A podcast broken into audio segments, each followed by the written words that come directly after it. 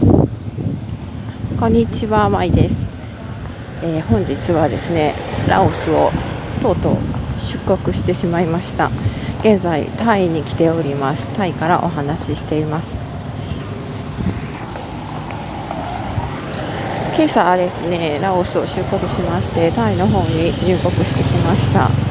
えー陸路で陸路でというか、えーメコン川が国境にあるんですがメコン川を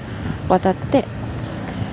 ラオス側からタイに入ってきたという形になります。タイとラオスの国境ポイントというのは何箇所もあるんですが私たちが今回通ったのはかなりあの珍しい公共ポイントだと思います、えーラオス側の国境がパクサンという町パクサンですね、えーそしてタイ側の国境がブンカーンという町になります。あまりあの情報もですね限られていて、えー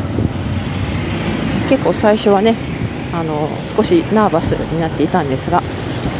でもなんということなくテクテク歩いて船着き場まで行ってでそこにイミグレーションがあって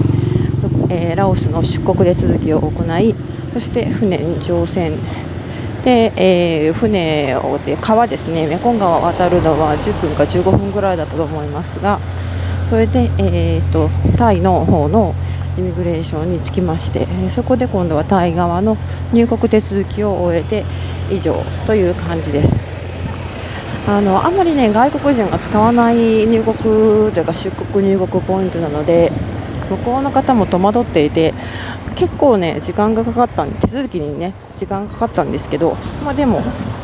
一応すんなりと通ることができました。またその辺の詳しい内容はですねブログとかに書いてアップしますのでそちらの方で見ていただけたらと思います。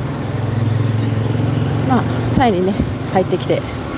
えー今日は1月の6日2023年もうそろそろ1週間が経とうとしております。でこの今月の19日にですねタイのバンコクからロンドンに、え飛ぶフライトを取っているので、ま、その18日の夜までにはバンコクに行かなくてはいけないという形になるんですが今日が6日ですのであと2週間近くタイで過ごすことになるかと思います。まあいろいろですね。カンボジアに行こうかなとかベトナムに行こうかなとかいろいろあの計画は、え右往左往したんですが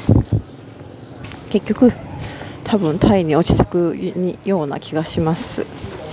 はい。というわけでしばらくはタイからお届けすることになるかと思います。